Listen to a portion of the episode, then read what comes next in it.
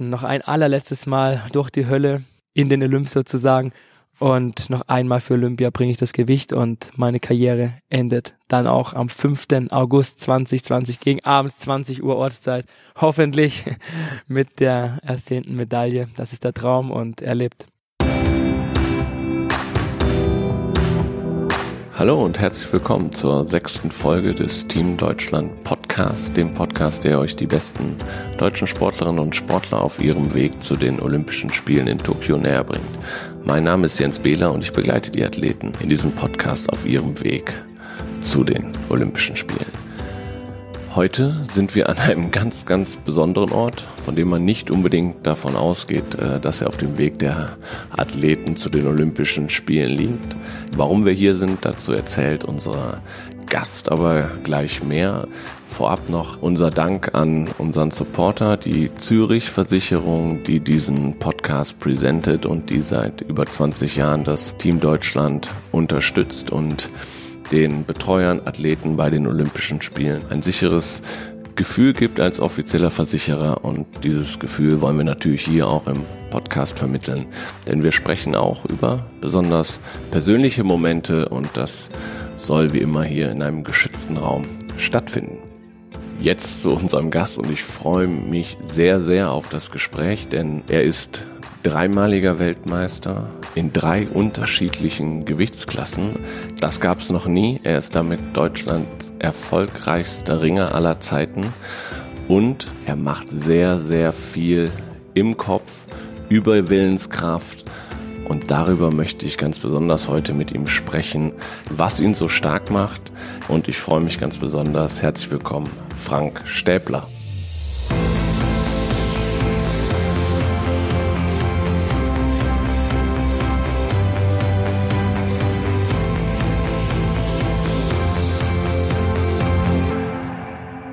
Schön dabei zu sein. Frank, es ist sehr, sehr ungewöhnlich, wo wir uns gerade befinden. Es ist kalt und wir befinden uns in einem Kuhstall. ähm, hier stehen wirklich Maschinen, hier liegt Getreide und hier drin liegt eine Ringermatte. Warum sind wir hier? Eine sehr gute Frage und erstmal Kompliment. Ihr habt bis jetzt noch gleich gejammert. Normal jammern immer alle, oh, es ist so kalt, es ist so kalt hier drin. Sag ich, hey, das ist mein Trainingswohnzimmer und ich musste mit der Kälte klarkommen. Zurzeit trainiere ich hier bei ja, circa 0 Grad, nicht optimal, aber ist leider so. Kam zustande durch einen Holzkopf vom Hauptverein, der die Ringer mehr oder weniger rausgeschmissen hat, vor die Tür gesetzt hat. Es ging um persönliche Empfindungen, um Geld und ja, alles rational nicht mehr erklärbar, dass äh, die Kinder und ein Dreifach-Weltmeister Trainingsverbot bekommen haben von dem Mann, der die eigentlich am meisten unterstützen sollte. Deswegen komplett verrückt. Wir haben gesagt, es gibt keine andere Möglichkeit. Ich wohne hier auf einem landwirtschaftlichen Betrieb von meinen Eltern und im alten Kuhstall, wo jetzt hier Maschinenraum ist, haben wir ein Action bekommen, haben da nicht lang gewartet, die Ringermatte reingelegt und ja, ich habe die Weltmeisterschaft hier vorbereitet und werde auch die Olympischen Spiele zum großen Teil hier vorbereiten. Eine sehr, sehr außergewöhnliche Geschichte. Wie lange ist das jetzt her, seitdem du hier eingezogen bist? Eineinviertel Jahre, so tippe ich jetzt.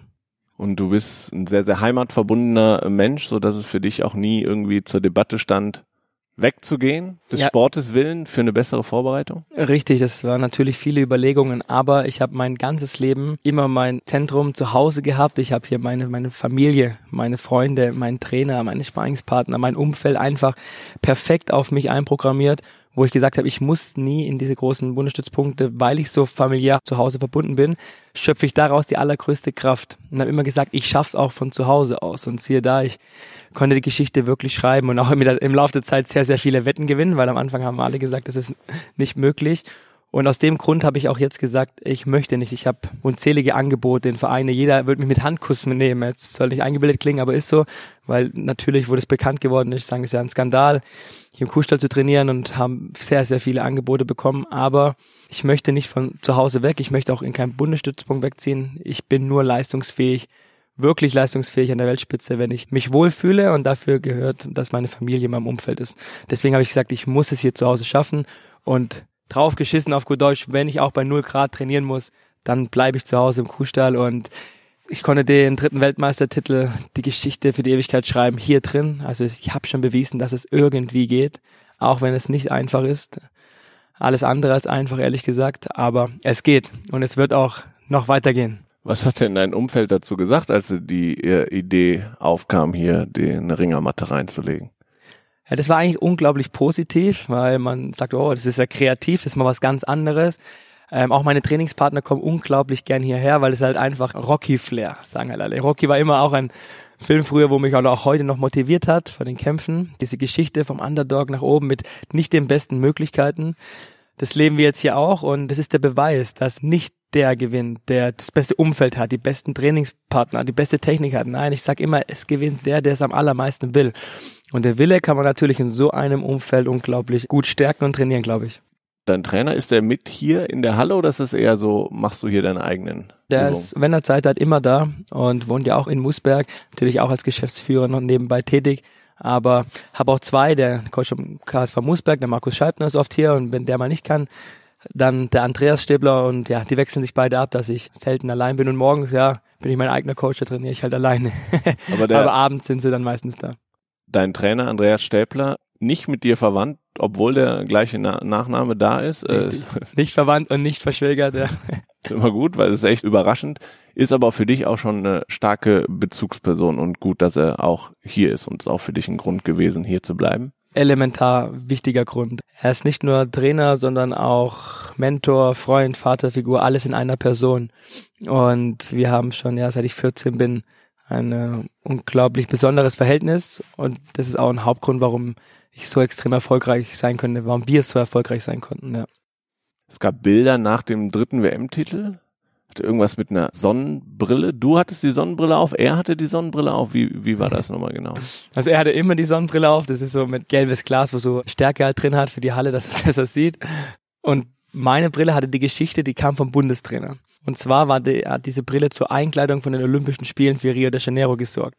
Und wir Sportler haben so eine extrem krasse orangene Brille damals bekommen und ich fand die nicht so cool und die Trainer und Offizielle haben diese diese coole Brille bekommen, diese schwarze und ich wollte unbedingt tauschen und kein Arsch hat mit mir getauscht. Ja, hab ich, und habe ich immer wieder den Bundestrainer, immer wenn es auch hat, hey, wie sieht's aus, willst tauschen? Dann ging ihm richtig auf den Sack damit, bis er gesagt hat, weißt du was, wenn du zum dritten Mal Weltmeister wirst, dann gebe ich dir auf der Matte die verdammte Brille und jetzt hör auf, mir auf den Sack zu gehen. Und so ist dieser Deal entstanden, eigentlich mehr ja, aus dem Spaß raus. Und dann, ich weiß noch, wo ich im WM-Finale mich dann ähm, ins Halbfinale gewonnen habe, am Vorabend war das erste, wo ich zu ihm gesagt habe, vergiss die verdammte Brille morgen nicht mitzubringen. Du hast und, es wirklich noch im Schirm gehabt. Genau, absolut, ja. Und er hat sie mitgebracht und mir dann wirklich auch ja, Wort gehalten, Michael Karl, und hat mir die Brille aufgezogen.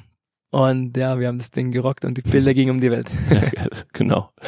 Jetzt hast du gesagt, Heimatverbunden, ja. Beschreib doch nochmal, wie wird der Frank aus Moosberg dreifacher Weltmeister im Ring? Hm. Oh, die Frage ist neu. Ich liebe ja neue Fragen. Ich denke, weil ich schon unglaublich früh tief in mir drin gespürt habe, dass da mehr kommen muss, ja, dass ich irgendwie für was anderes, Größeres so gemacht worden bin und das Ringen hat da große Türen aufgemacht und hat mich daran glauben lassen, hatte dann das Glück, ein geiles Umfeld von der Familie angefangen, aber auch über die Trainer ähm, zu haben, wo das dann sukzessive mit aufgebaut hat und dieser Traum, dieser Wille, was Besonderes zu schaffen, was zu hinterlassen, eines Tages anderen Menschen zu helfen, zu inspirieren, ist nur möglich, wenn man einzigartige Erfolge hat, ja. Und es war immer mein Anspruch, was Einzigartiges zu schaffen. Und ich habe auch sehr, sehr früh den Wunsch geäußert, eines Tages werde ich Weltmeister, oder besser gesagt, das Ziel ausgegeben, wurde von sehr vielen Menschen verrückt erklärt, weil ja in diesem kleinen Dorf, wo ich herkomme, mit meinem Umfeld geht es im Normalfall halt nicht. Aber dieser Traum hat mich immer angepeitscht und war ganz tief in mir verankert und damit konnte ich auch mit ganz, ganz vielen Rückschlägen, ich denke, positiv umgehen und nicht aufgeben, sondern immer weitermachen, immer, immer weiter. Auch jetzt noch, auch jetzt noch im Kuhstall. Und ich denke, das hat mich angetrieben und das hat mich ausgezeichnet, warum ich im Endeffekt so erfolgreich geworden bin. Da ich meinen Traum immer bestützt habe.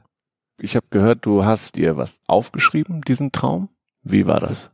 Richtig, ja, das ist ein eine witzige Geschichte, weil ich habe jetzt äh, eine kleine Tochter bekommen, die ist jetzt eineinhalb Jahre alt und ich musste sehr frühzeitig in der Schwangerschaft noch das Kinderzimmer gestalten. Da hat meine Frau Riesendruck gemacht. Und da habe ich äh, mein, das war mein altes Arbeitszimmer, mal ausgeräumt und da habe ich ein Blatt Papier gefunden, auf dem stande, ich werde Weltmeister, koste es, was es wolle.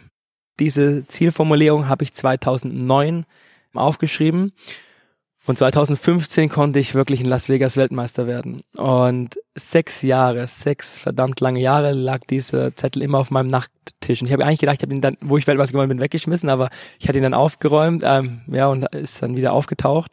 Und sechs lange Jahre war abends, wenn ich ins Bett gegangen bin, das mein letzter Gedanke. Und morgens, wo ich aufgestanden bin, war das mein erster Gedanke. Der Traum war so präsent und war dann auch wirklich bis ins Unterbewusstsein so verfestigt, ja. Und vielleicht ist es den Erfolg so abzurunden. Zielstrebigkeit. Das Ziel war da, der Traum war da. Was waren noch entscheidende Momente auf dem Weg zum ersten Weltmeistertitel? Elementar wichtig. Ich erinnere mich automatisch bei dieser Frage an zwei ganz gravierende Niederlagen. Eine war damals, da haben wir noch in der ähm, zweiten Bundesliga gekämpft. Da wurde ich ganz, ganz böse verschaukelt, mal in einem Kampf. Da hatte ich schon gewonnen, aber zurückgängig wieder gemacht und habe dann verloren und dadurch hat die Mannschaft verloren und ich weiß nicht warum, aber das hat mir extrem wehgetan damals die Niederlage, weil ich habe mich damals schon aufgeopfert, bin über meine Grenzen hinausgegangen und es hat trotzdem nicht gereicht, weil höhere Kräfte, ich sage jetzt mal Schiedsrichter, wo da nicht fair gepfiffen haben, drunter standen und dann hat es halt nicht gereicht und dann bin ich am nächsten Morgen um 6 Uhr am Sonntagmorgen aufgestanden und bin laufen gegangen, das weiß ich noch. Und da habe ich mir geschworen, ich muss so verdammt gut werden, dass ich den anderen keine Macht mehr über mich gebe. Ja? Das ist einfach, du musst halt so deutlich gewinnen, dass das nicht mehr passiert. Und das hat mich dann so angetrieben, dass ich innerhalb kürzester Zeit einen Riesensprung gemacht habe. Und dann war zum Beispiel in der Rückrunde, bin ich wieder gegen den gleichen Athleten aus Moldawien damals getroffen und aus einer 8-6 Niederlage von damals habe ich dann 15 zu 0 technisch überlegen gewonnen. Also konnte einen riesen Leistungssprung in kürzester Zeit machen durch diesen Aha-Effekt, durch diese vielleicht auch Wut, Wut, die ich ins Positive umwandeln konnte. Und das war ein ganz ähm, entscheidender Moment. Ja. Du hast von zwei Momenten gesprochen. Ach, verdammt, der bist gut. ich dachte schon, du hast vergessen. Bei der Weltmeisterschaft 2014, da war schon der Traum auch unbedingt da, Weltmeister zu werden. Und dann habe ich im Halbfinale da verkackt und habe verloren. Und da war ich dann so gebrochen, dass ich nicht mehr geschafft habe, mich innerhalb von kürzester Zeit zu motivieren und habe dann um Platz drei auch nochmal gnadenlos verloren. Und daraus habe ich gelernt, es ist nicht normal zu gewinnen. Ja, Man muss immer an sein Limit gehen. Und wenn der Kopf nicht funktioniert und ich habe durch den geplatzten Traum von Gold mich so fallen gelassen, dass ich dann auch gegen Bronze auch nicht mehr gewonnen habe. Und das habe ich im Nachhinein erst verstanden, dass man sich dort selbst bei einer Niederlage ganz schnell umschwanken muss ja, und sich wieder auf ein neues Ziel zu fokussieren, anstatt ähm, Trübsal zu blasen und die negative Emotionen an einen ranzulassen. Und das habe ich durch diese Niederlage gelernt. Wie steuere ich meine Emotionen innerhalb von kürzester Zeit von negativ auf positiv? Und das ist absolut möglich, aber man muss es auch trainieren. Du sprichst schon viel davon, dass viel im Kopf entschieden wird.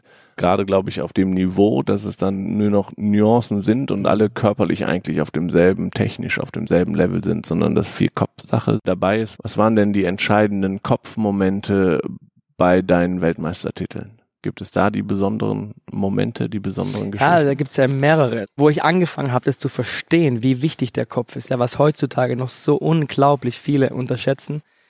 Ich habe bis 2015 nie mit einem Mentaltrainer zusammengearbeitet oder Psychologen und habe mir dann gedacht, als ich Weltmeister geworden bin, jetzt plötzlich bin ich der große Favorit aufs olympische Gold 2016, bin als Nummer eins der Weltrangliste auch nach Rio gefahren, habe dann angefangen 2016 habe ich gesagt, komm, ich suche mir mal einen Mentaltrainer. Habe ähm, mich da schlau gemacht, bin auf Christian Bischoff gestoßen, wo wir dann auch unsere Zusammenarbeit begonnen haben. Und ich habe damals gedacht, vielleicht kann ich ein, zwei Prozent, diese Nuancen nochmal rausholen aber im Endeffekt waren es nicht ein, zwei Prozent, es waren 20 Prozent. Das ist unglaublich. Da habe ich erstmal diesen Aha-Effekt gehabt, was der Kopf eigentlich auslöst. Und seitdem arbeite ich mental mindestens genauso hart wie auf der Matte oder im Kraftraum, weil ich weiß, was für eine Besonderheit er hat. Seit ich mental arbeite, habe ich diese Aha-Effekte mit Druck und mit Angst ganz anders umzugehen, nicht mehr daran zu zerbrechen, sondern mir bewusst zu machen, dass in der größten Drucksituation ich auch, wenn ich sie annehme, die beste Version von mir selbst hervorbringen kann. Das war ein ganz entscheidender Moment. Früh stand ich in den Katakomben, hab gezittert, die Beine waren schlapp, der Bauch hat gekrummelt vor Nervosität, man ist kaum klargekommen. Und ich denke, oh fuck, fuck, fuck, fuck, was ist, wenn ich verliere? Was denken die anderen über mich? Und oh, ich muss doch gewinnen. Und, und heutzutage, wenn ich dieses Gefühl habe, oh, ich bin dreimal Weltmeister, wenn ich auf die Matte gehe, bin ich immer noch nervös. Oft. Und das ist auch oft ein gutes Zeichen. Bei der Weltmeisterschaft vor zwei Monaten, der entscheidende Kampf, hole ich die Olympia-Quali oder hole ich nicht. Alles gewinnen und alles verlieren stand ich in den Katakomben und habe ich diese Negativgedanken gemerkt, wo, oh, was ist, wenn ich verliere und dann muss ich in die Qualis und dann klappt der Traum vielleicht nicht und dann habe ich es aber erkannt durch die mentale Arbeit, oh, diese vielen Negativgedanken und habe mir gesagt, hey, geil, jetzt ist es wieder soweit. Der Druck ist am allergrößten, die Angst ist da zu verkacken und jetzt sieht die Welt den besten Frank Stäbler, den sie jemals gesehen hat. Und habe ich es angenommen, habe mich gefreut und konnte unglaubliche Kräfte freisetzen, anstatt daran zu zerbrechen. Und das sind zum Beispiel solche kleinen Bereiche, als nur mal ausgeholt, was ich im mentalen Bereich trainiere. Ist es denn auch wichtig im Mentalen, dass du weißt, dass du schon mal gewonnen hast? Wir haben in der dritten Folge, meine ich, mit Martin Keimer gesprochen, dem Golfer. Der hat zwei Majors gewonnen schon. Das schaffen nicht viele Golfer mhm. in ihrer Golfkarriere. Und er meint, auch wenn es jetzt gerade sportlich seit zwei, drei Jahren vielleicht nicht mehr so gut läuft, er weiß, er kann's. Und das hat er allen anderen voraus auf der Tour, mhm. weil er weiß, dass er gewinnen kann und er kann anders an Dinge herangehen. Ist das bei dir ähnlich? Ich denke, das ist auch physikalisch erklärbar ist, aber man, man spricht ja von ähm, Erinnerungswerte. Es gibt ja Schmerzerinnerungswerte, ja, wenn du immer Schmerzen hast, dann erinnert der Körper da immer gleich dran und sagt, oh Vorsicht, das ist was schlechte Erfahrungen und genauso ist es mit dem Erfolg. Vor allem, wenn es keine Eintagsfliege war, ja. Einmal Titel holen kann jeder. Aber ich sag zum Beispiel ein zweites Mal Weltmeister zu werden, war tausendmal schwieriger als zum ersten Mal, um da noch eins draufzusetzen. Und ich versuche mir auch immer wieder bewusst zu machen, dass ich es wirklich schon mehrmals bewiesen habe, ja. Und wenn du es einmal kannst, dann kannst du es auch immer schaffen. Und jetzt zum Beispiel neue Problematik äh, mit der Gewichtsklasse. Meine Gewichtsklasse wurde ja für Olympia gestrichen. Ich musste das jetzt schon einmal machen und hatte null Erfahrungswerte. Aber jetzt habe ich die Bestätigung, es funktioniert. Alle haben auch hier gesagt, es ist unmöglich, aber jetzt weiß ich, es kann und wird funktionieren. Und mit diesem Wissen gehe ich jetzt auch in die Vorbereitung für Olympia. Du wurdest nach dem dritten Titel gerne als das Mentalmonster irgendwie äh, dargestellt. Kannst du damit gut leben? ja, ist ein von den Medien geprägter Begriff, äh, Mentalmonster. Ja, ich kann damit schon umgehen, weil ich ja das Mentalmonster bin. Nein, ähm, Spaß beiseite. Ich finde es okay, weil ich weiß, wie viel mentale Arbeit dahinter steckt und wie viele Kämpfe ich nur durch den Kopf gewonnen habe. Ich konnte kaum mehr stehen, habe keine Kraft mehr in den Armen, in den Beinen und da habe ich zum Beispiel Vorbild Muhammad Ali, hat immer gesagt, ich bin immer der Größte. Und wenn ich es mal nicht bin, dann tue ich wenigstens so. Den Satz habe ich lange, viele Jahre nicht kapiert. Da habe ich also nicht verstanden, was er wirklich damit meint. Aber irgendwann hat es dann Klick gemacht und ich habe ihn verstanden. Und gab zum Beispiel Momente, WM-Finale, Las Vegas. Ich war absolut am äußersten Limit vom Finale, habe schon fünf Kämpfe absolviert gehabt. Ich hatte keine Kraft mehr. Und dann war das der Finalkampf. Mein Coach sagt, komm, mach dich warm. Ich habe gesagt, ich, ich kann nicht kaum mehr stehen, ich habe keine Kraft mehr, mich warm zu machen. Ich habe damals gegen Koreaner gekämpft und der Koreaner, der hat Trainingswettkämpfe gemacht, schon eine halbe Stunde vom Finale und hat dann noch brutale Leistung abgerufen. Wir gucken uns an, ich denke so, oh Mann, wie soll das werden? Ich habe nicht mal mehr Kraft, mich warm zu machen und der ist noch so fit. Und dann sind wir in die Katakomben gegangen und da habe ich mich an den Spruch von Ali erinnert. Dann bin ich zu ihm rübergegangen und sage, hey man, ja, auf die Schultern geklatscht, good luck, ne? Hab ihm zugezwinkert, Daumen hoch, gell? Und habe ihn angelacht und bin weitergegangen. Und dann ist was ganz Seltsames passiert. Hab ich das beobachtet, plötzlich habe ich gesehen, wie er mit seinem Trainer, die haben sich halb angeschrien und immer wieder zu mir rübergeguckt.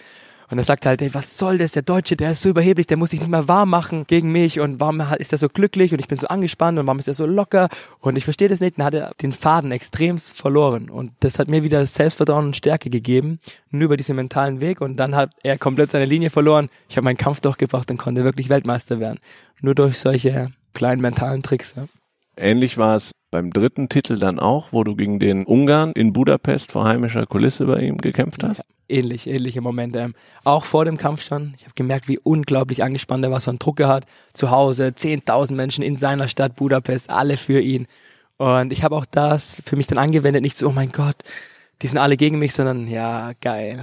Heute werde ich in allen beweisen, ja. Und war dann vorm Kampf schon Natürlich war ich extrem angespannt, bin innerlich fast zerrissen, aber ich habe es nicht gezeigt. Und er hat es gezeigt. Ich habe es gesehen, wie der konnte kaum sprechen, der war so angespannt schon vorm Kampf. Und wo der Kampf dann losgegangen ist, habe ich in der allerersten Sekunde so einen eingesprungenen Griff versucht und ihm eine kleine Schelle so, sozusagen mitgegeben. Und es hat ihn so überrascht, so die so viel Ehrfurcht, dass ich in der ersten Sekunde diesen Kampf schon gewonnen habe ohne dass ein Punkt gefallen ist. Allein, weil ich in seinem Kopf drin war. Er hat gespürt, oh mein Gott, der, der will das heute viel, viel mehr wie ich und ähm, ich zerbreche unter dem Druck. Blicken wir mal auf das Thema Olympische Spiele. Du hast zwei Spiele bislang mitgemacht. London 2012 und in Rio haben sich vielleicht ein bisschen unterschieden, würde ich jetzt annehmen, dass du in Rio natürlich irgendwie äh, als Favorit hingefahren bist, dich dann aber verletzt hast. Mhm. Kannst du die beiden Olympia-Erlebnisse nochmal so ein bisschen gegenüberstellen? Ja, sehr gerne. Also London war für mich das größte sportliche Event, ein Highlight in meinem bisherigen Leben. Es war der absolute Hammer. Ich bin gerade 21 geworden. Das war die ganze Atmosphäre, schon wo wir am Flughafen angekommen sind in London, die Stadt, die Freundlichkeit, die Volontäre, diese Sportfieber, da hat man wirklich gesehen, die ganze Welt schaut auf dieses Event. Ähm, es war perfekt organisiert, perfekt durchgetaktet. Ähm, es war einfach der absolute Hammer. Aber vier Jahre später in Rio de Janeiro habe ich eine schlechte Erfahrung gemacht, weil erstens habe ich mich im letzten Training, in der letzten Sekunde sehr stark verletzt, habe mir die Außenbänder und das Syndesmoseband gerissen. Das war schon eine volle ähm, Katastrophe. Habe dann trotzdem gesagt, ich fahre hin, ich versuche den Traum zu leben. Wusste auch keiner Bescheid. Und, ähm, nee, weil man konnte es ja nicht nur meine Trainer, meine Familie, weil ich konnte nichts sagen alle Ärzte und haben natürlich davon abgeraten, geraten, sagen, es ist unmöglich, der Fuß gehört nach drei Monaten in Gips und dann geht's wieder. Ich sag, nein, nein, ich halte an dem Traum fest und notfalls auf einem Fuß. Und habe das dann verheimlicht und weil natürlich, wenn die Gegner es wissen und die dann reintreten, dann ist ganz vorbei. Hab noch neun Kilo abgenommen in acht Tagen auf einem Fuß, bin dann angetreten und da war ich schon im ganz anderen Fokus. Da habe ich alles andere ausgeblendet, habe von Olympia nichts mitbekommen, wollte auch nichts mitbekommen. Ich war so mit mir selbst und den Schmerzen mhm. beschäftigt und habe das dann auch gekämpft. Bin im Endeffekt Siebter geworden, habe die Medaille wieder nicht erreicht, war ganz knapp am späteren Olympiasieger gescheitert. Aber dieser siebte Platz ist mehr wert als vielleicht der eine oder andere Weltmeistertitel, weil ich habe mich selbst überwunden und bin wirklich da durch die Hölle gegangen und zurückgekommen und konnte ganz, ganz, ganz viel aus dieser Erlebnis machen. Negative Erfahrung daraus ist natürlich, danach habe ich dann gesagt, hey, war auch schwer verletzt, ist bekannt geworden, es hat kein Schwein interessiert. Da kamen zwei, drei Medienartikel, da hat verkackt und dann war es vorbei. Hätte man das davor angekündigt, ja, dann es so der Hero der Janeiro, wo man dann ohne Schmerzens probiert, aber das wollte ich nicht. Erstens, ich wollte die Mitleidsnummer nicht und auch nichts geschenkt bekommen und für die Gegner ging es auch nicht, ja.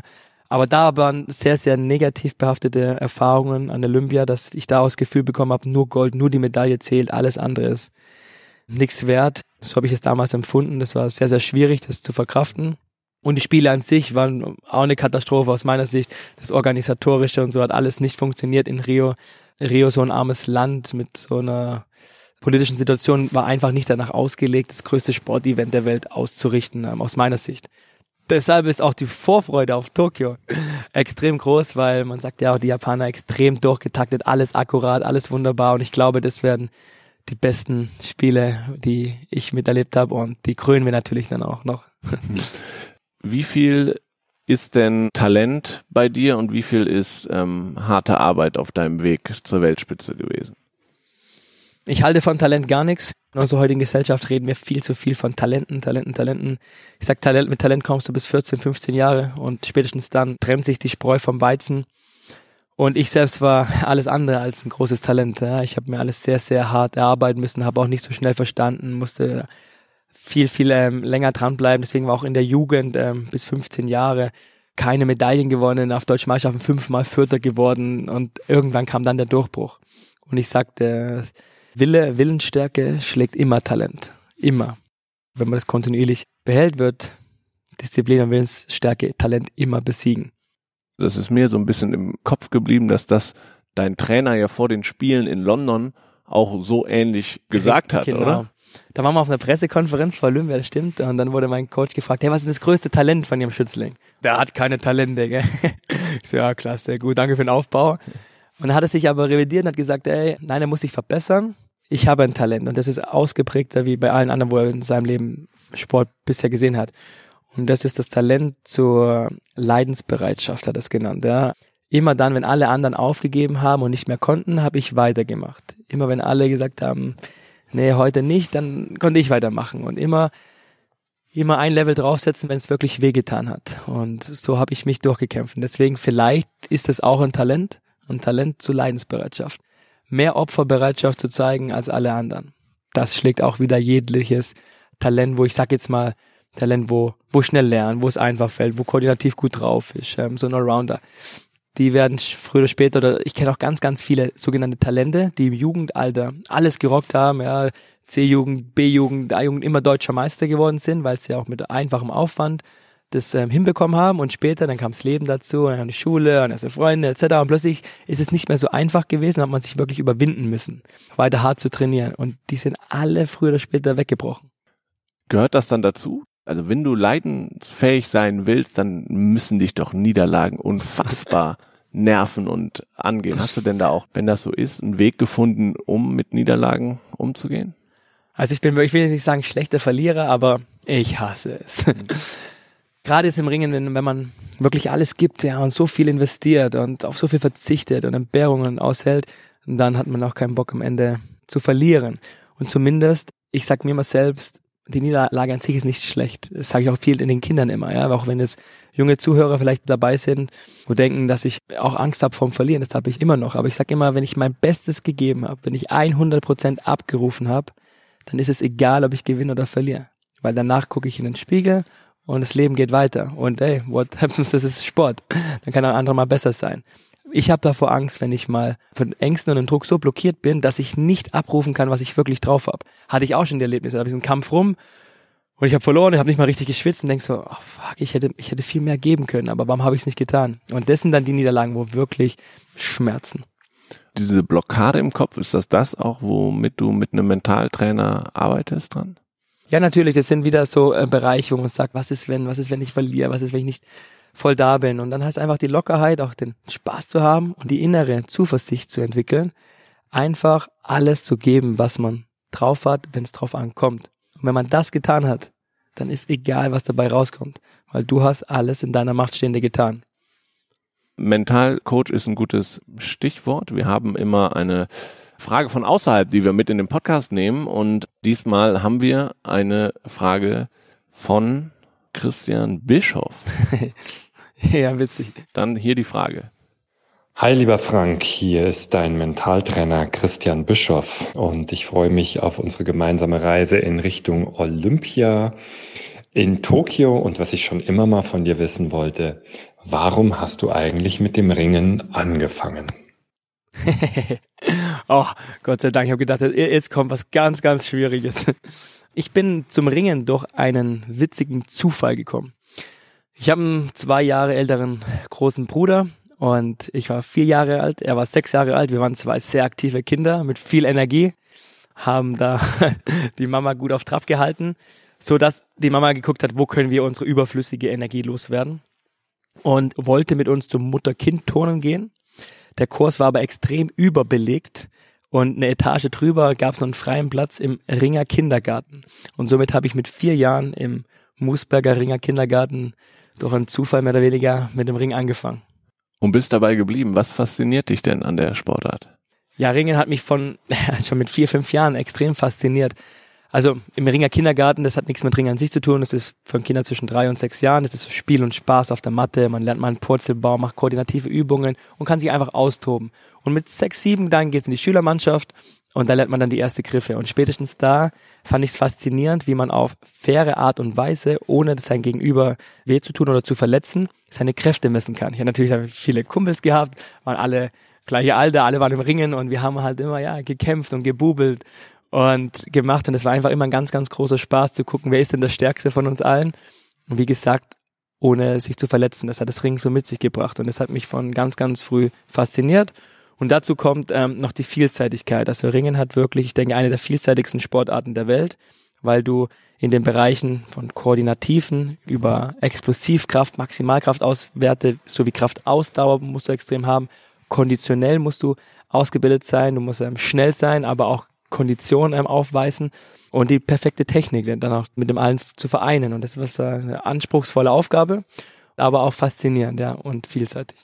Ich weiß nicht, ob es die alle Zuhörerinnen und Zuhörer so drin Firmen sind. Sechs Minuten dauert ein Kampf? Genau. Sagen viele zu mir, ich habe viele Freunde aus dem Fußball oder Handball, sagen, ey, ich spiele 90 Minuten oder ich 60 und du kämpfst ja nur sechs Minuten, aber es ist halt von den Kräftemäßig ist so anstrengend, dass man, ähm, ja, wenn man es nicht selbst gemacht hat, kaum glauben kann. Ich sage immer, wenn man versucht, sechs Minuten Klimmzüge durchzumachen, das ist mit einem hochwertigen Ringkampf vergleichbar. Ich habe vor vier Wochen eine coole Challenge gehabt, die kann man nachschauen. Da habe ich gegen einen der stärksten Männer der Welt einen Ringkampf gemacht, gegen einen Strongman, Dennis Kohlruss. Das war sehr faszinierend. Für mich, er hatte 180 Kilo und war über 105 Kilo schwerer und alle sagen, es ist ja unmöglich. Aber wir haben einen Ringkampf gemacht und da habe ich mal zeigen können, was man mit Dynamik, Technik und Hebelgesetzen anrichten kann. Ne? Ja, genau. Also ich glaube, es gibt es bei YouTube. Genau, bei Kevin Wolter auf dem YouTube-Kanal kann man sich diese Schlacht gerne mal anschauen. Genau, wir werden es auch ausfindig machen und auch in den Shownotes der Sendung ah, ähm, verlinken. Dann kann man sich das mal angucken. Was aber auch Teil des Rings ist, ist dieses krasse Gewicht machen. Kannst du da die Leute nochmal mitnehmen? Was heißt das genau? Ah, ich habe gehofft, du fragst mich nicht, weil ich habe jetzt schon großen Hunger und immer wenn ich davon rede, kriege ich noch größeren Hunger. ja, das Abnehmen, das gehört leider zum Ringen einfach mit dazu, schon von klein auf.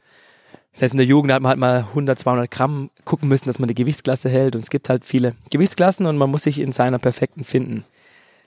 An der Weltspitze ist es halt ganz extrem, dass da alle extrem runterkommen. Früher, bis vor einem Jahr, war die Regel so, dass ein Tag vom Wettkampf die Waage war. Und dass du bist du abends über die Waage gegangen und hast am nächsten Tag gekämpft.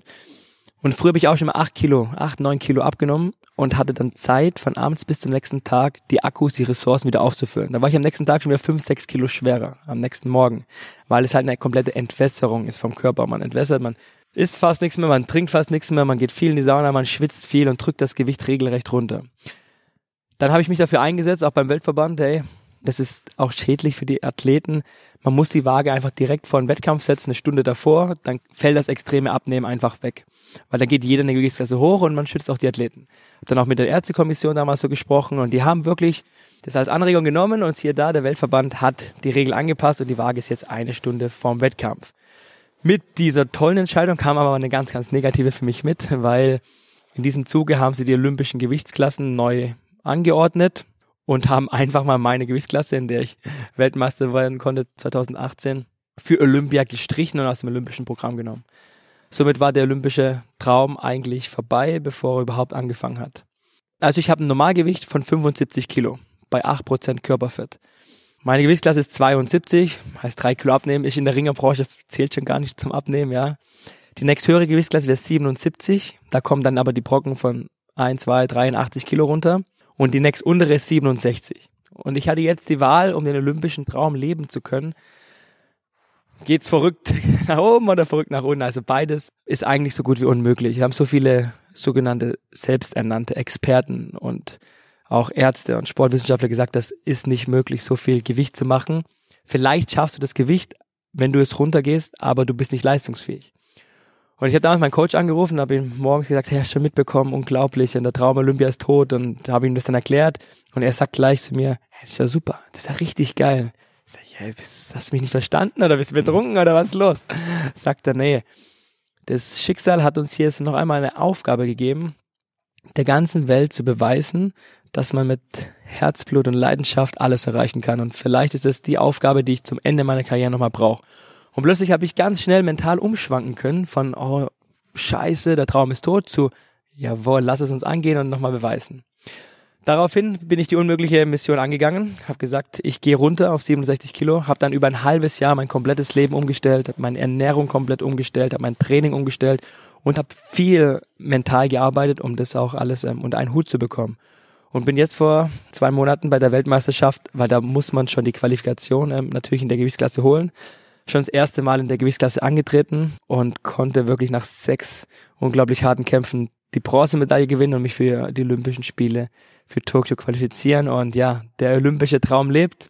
Es war unglaublich hart, unglaublich viel Blutschweiß und Tränen hat mich der Weg gekostet.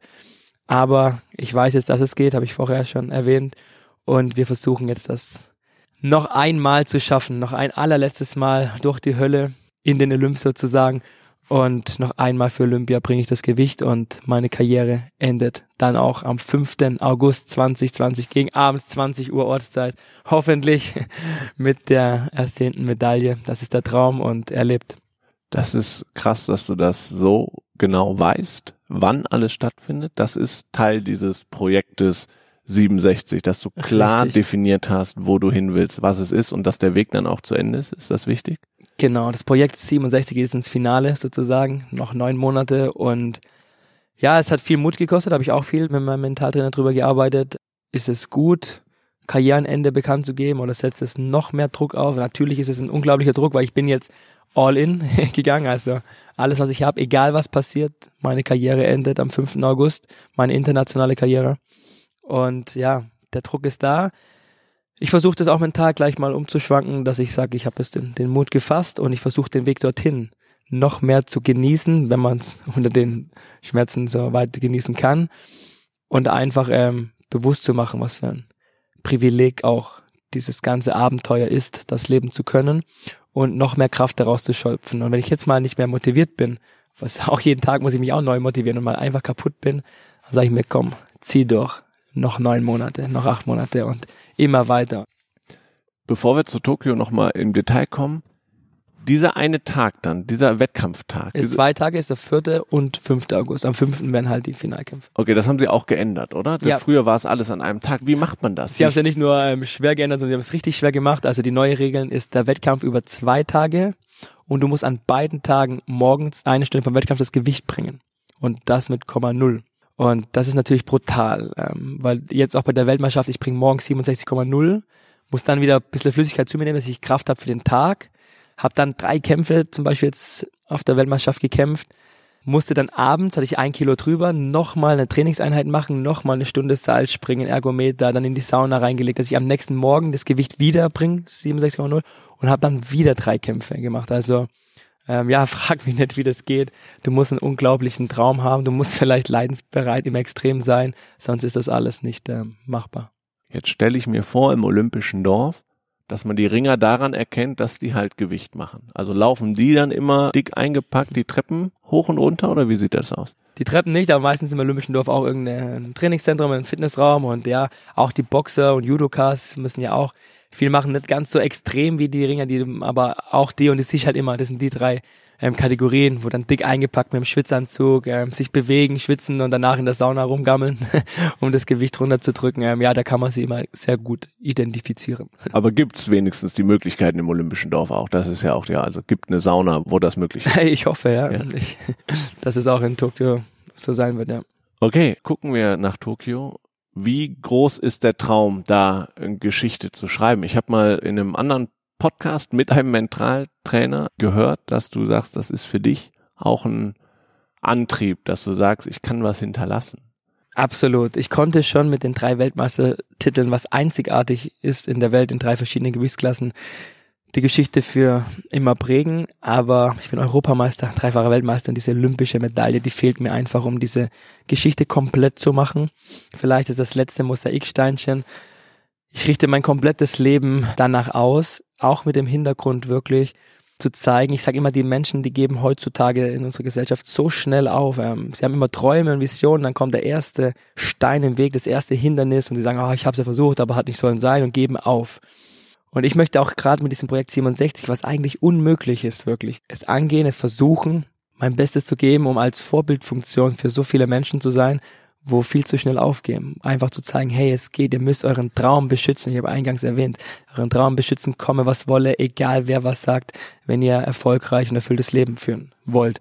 Und da kann ich nur versprechen, ich werde alles in meiner Macht Stehende tun dafür, dass es so sein wird. Und ja, und das alles mit diesem schmerzhaften Weg nach Tokio und hoffe, dass da viele auch was rausziehen können einfach. Warst du schon mal in Japan, in Tokio? Nein, noch nie.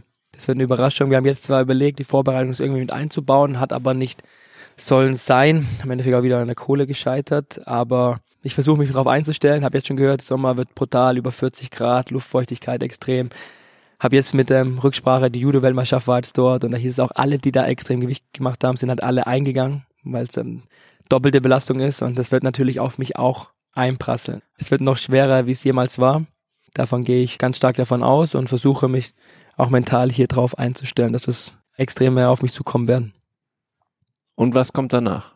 Wie geht die Geschichte aus?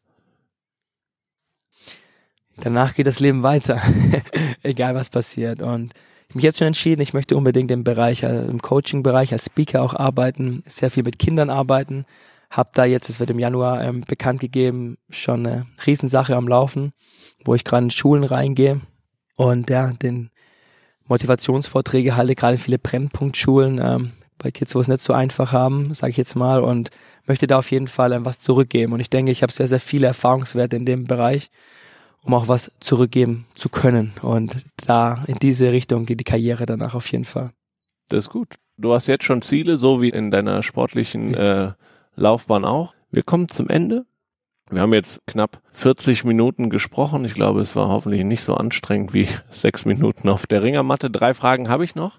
Und zwar ähm, fragen wir Und die immer. muss ich nur mit Ja oder Nein beantworten. Na, da, da gucken wir mal. Also wir fragen immer äh, unsere Instagram-Community bei Team Deutschland, ob sie Fragen an dich haben. Und da kam die Frage, abnehmen während der Liga. Wir hatten gerade das Thema, dass du vor den Olympischen Spielen so und vor der WM abnehmen musst. In der Liga kämpfst du aber in einer anderen Gewichtsklasse? Ja, früher habe ich auch in der Bundesliga sehr viel Gewicht abnehmen müssen, aber seit äh, sechs Jahren jetzt mittlerweile bin ich dann wirklich die Gewichtsklasse hochgegangen, kämpfe in der Liga. Da ist die Waage schon immer eine Stunde vorm Wettkampf. Da ist es dann auch möglich, auch gegen die Schwereren zu kämpfen. Und ähm, ja, meine Quote spricht auch für mich, dass ich auch die schwereren Jungs schlagen kann und zu 95 Prozent auch in der Liga schlage. Viele fragen mich trotzdem, hey, wie sieht's aus, auch für die Endrunde, kannst du nicht noch Gewicht machen, dann steht die Mannschaft noch besser etc. Und ich habe gesagt, nein, also gerade jetzt vor Olympia, wenn ich so viel Gewicht mache, selbst wenn es nur zwei Kilo sind, mal gar kein Problem. Aber es kostet mich 0,1 Prozent an meine Ressourcen für den olympischen Traum. Und deswegen mache ich das nicht. Ich rate das auch vielen jungen Sportlern, sich nicht so zu verbrennen und viel Gewicht zu machen in der Liga. Wir Ringer meistens könntest du nur ein bisschen Geld verdienen in der Bundesliga. Deswegen machen sie für die Vereine alles und machen sich auch teilweise kaputt. Ich habe auch viele Negativbeispiele, wo in der Liga fürs schnelle Geld das Gewicht bringen. Aber dann, wenn es um die Nationalmannschaft geht und internationale Einsätze, plötzlich halt, ah, da, da schaffe ich das Gewicht nicht mehr. Weil es auch kein, halt kein Geld gibt. Und das ist sehr, sehr schwierig. Da war ich immer ähm, weit weg davon, wo ich gesagt habe, niemals fürs Geld zu kämpfen. Das hat mich mein Coach schon früh gelehrt, sondern lieber den Traum verfolgen und alles andere kommt dann automatisch mit sich. Zweite Frage ist, wir gucken uns deinen Instagram-Kanal an. Jetzt nochmal an alle Zuhörerinnen und Zuhörer. Gerne Frank Stäbler auf Instagram folgen. Da kriegt ihr alles mit über das Projekt 67 auf dem Weg nach Tokio. Ed Frank Stäbler, so, statt mit Ä, einfach nur mit AE geschrieben. Relativ einfach. Ich habe ein Foto gefunden, wo du mit Elli Seitz und Marcel Nguyen drauf bist. Ich habe dich letztes Jahr beim Sportler des Jahres gesehen. Du bist total in dieser deutschen Sportler-Community angesehen, hast total viele Freunde. Ist das was ganz Besonderes? Freunde zu haben? Nee, nicht Freunde zu haben, aber der mhm. Zusammenhalt, den du da spürst oder den Rückhalt oder also der Austausch für, mit Für mich ist es auch wirklich eine Besonderheit, Freunde zu haben, weil es nicht selbstverständlich. Ich denke auch hier immer, alles, was du gibst, kommt für dich zurück. Wenn du ein Arsch bist, hast du nur Arschfreunde. Wenn du freundlich bist und, und offen, dann hast du auch ähm, wahre Freunde an deiner Seite. Und die Sportlerfamilie ist unglaublich, gerade über die letzten, sagen wir mal, acht Jahre über die Olympischen Spiele, wo man sich dann auch aus anderen Sportarten kennenlernt, dann die Veranstaltungen wie die Sportler des Jahres, Ball des Sports, andere PR-Termine. Macht man einfach sehr viel, man sieht sich immer regelmäßig und da sind ganz, ganz tolle ähm, Freundschaften entstanden. Sogar im Wintersport, Johannes Ritzek, ein super Kumpel geworden, Marcel, Elli, Andi Toba, viele Bereiche aus dem Boxen und das ist ähm, auch was ganz, ganz Besonderes, finde ich, wenn man dann auch plötzlich ähm, aus anderen Sparten Kollegen hat und mit ihnen mitfiebert. Und das macht die Besonderheit vielleicht auch von Team Deutschland aus, dass wirklich da jeder für jeden so da ist und wir eine ganz große Familie sind. Die letzte Frage, was nimmst du mit aus deinem Sportlerleben in das Leben danach? Was hast du beim Sport gelernt? Gute Frage. Der Sport hat mich unglaublich geprägt. Der Mensch, die Persönlichkeit, wo ich heute bin, habe ich alles dem Sport zu verdanken. Der Sport hat mich groß gemacht, wo ich von der Hauptschule gekommen, sage ich mal, von ganz unten, ähm, habe parallel mich aber auch damals schon extrem für den Sport interessiert, wollte da vorankommen. Und der Sport hat mich gelehrt, wie ich Disziplin aufbringe, wie ich Durchhaltevermögen aufbringe, auch parallel dann die Schule zu absolvieren, habe ich die mittlere Reife gemacht, zwei Berufsausbildungen abgeschlossen, habe 40 Stunden die Woche gearbeitet, dazu zehnmal in der Woche trainiert. Da hat man mal schnell eine 60, 70 Stunden Woche, wie ich das früher gemacht habe, weiß ich nicht. Aber es hat funktioniert, weil der Wille da war. Und das hat mich der Sport gelehrt. Und dazu kommt noch was ganz Wichtiges, der Umgang, wenn man verliert, mit Rückschlägen. Wenn man voll auf die Fresse fällt, auf gut Deutsch gesagt, und dann trotzdem die Kraft hat, weiterzumachen. Weil so ist es auch im Leben. Man kriegt Rückschläge und es ist nur die Frage, nicht wie oft du hinfällst, sondern wie oft du wieder aufstehst, so als Metapher gesprochen. Und auch heute, ich halte viele Vorträge in Firmen, wo ich einfach sage, die Assoziation ist immer die gleiche. Wenn du die Ideale und die Werte hast aus dem Sport, Beziehung, privatisch oder auch im Business. Wer an die Spitze kommen möchte, muss immer die gleichen Werte leben. Und deswegen ist der Sport der beste Lehrer, den es gibt. Und ich kann allen nur empfehlen, Sport zu betreiben. Das fand ich war der richtige Abschluss. Bam, du hattest recht. okay. Also, Frank, vielen, vielen Dank, dass du Sehr unser gerne. Gast warst. Und wir drücken dir ganz, ganz fest die Daumen, dass das Projekt 67 bis Tokio geht, da erfolgreich ist. Und dann hoffe ich, sehen und hören wir uns im Deutschen Haus wieder am 5. August abends. Brutal. Ich bin der, wo mit dem Sekt rumspritzt. Alles klar, cool. Wunderbar, Ciao, ciao. vielen Dank. Ja, äh, vielen Dank auch an alle Zuhörerinnen und Zuhörer da draußen. Cool, ähm, dass ihr dabei wart, dabei seid und uns auch das erste halbe Jahr auf unserem Weg nach Tokio unterstützt und begleitet habt. Das Team Deutschland, aber besonders die Athletinnen und Athleten ähm, brauchen aber euren Support. Nicht nur bei den Spielen, sondern genau immer auch auf ihrem Weg dahin. Deswegen folgt dem Team Deutschland und den Athleten natürlich auf den Kanälen Facebook, Instagram, Twitter, YouTube und Co. Die Kanäle haben wir euch nochmal in den Shownotes zu dieser Folge hinterlegt. Und natürlich abonniert diesen Podcast, sprecht über den Podcast, wenn er euch gefällt, teilt ihn auf euren Netzwerken und hinterlasst auch gerne eine Bewertung bei iTunes. Der nächste Podcast erscheint dann am 24. Januar 2020. Dann sind wir im Olympiajahr. Da haben wir Turnerin Tabea Alt zu Gast, die über ihren Weg zurück nach einer langen Verletzung erzählt und wie sie damit umgeht. Und was total spannend ist, über die Besonderheiten und die Faszination ihres Lieblingsgerätes, den Schwebebalken, mit uns darüber spricht. Und das ist echt faszinierend. Bedanken möchte ich mich auch noch bei Daniel Sprügel und Sportsmaniac, die uns äh, bei der Produktion dieses Podcastes unterstützt haben. Und wir freuen uns, dass ihr den Weg nach Tokio gemeinsam mit uns geht. Wie gesagt, der nächste Podcast erscheint am 24.01. Solltet ihr nicht verpassen, abonniert diesen Podcast. Bis dahin, macht's gut.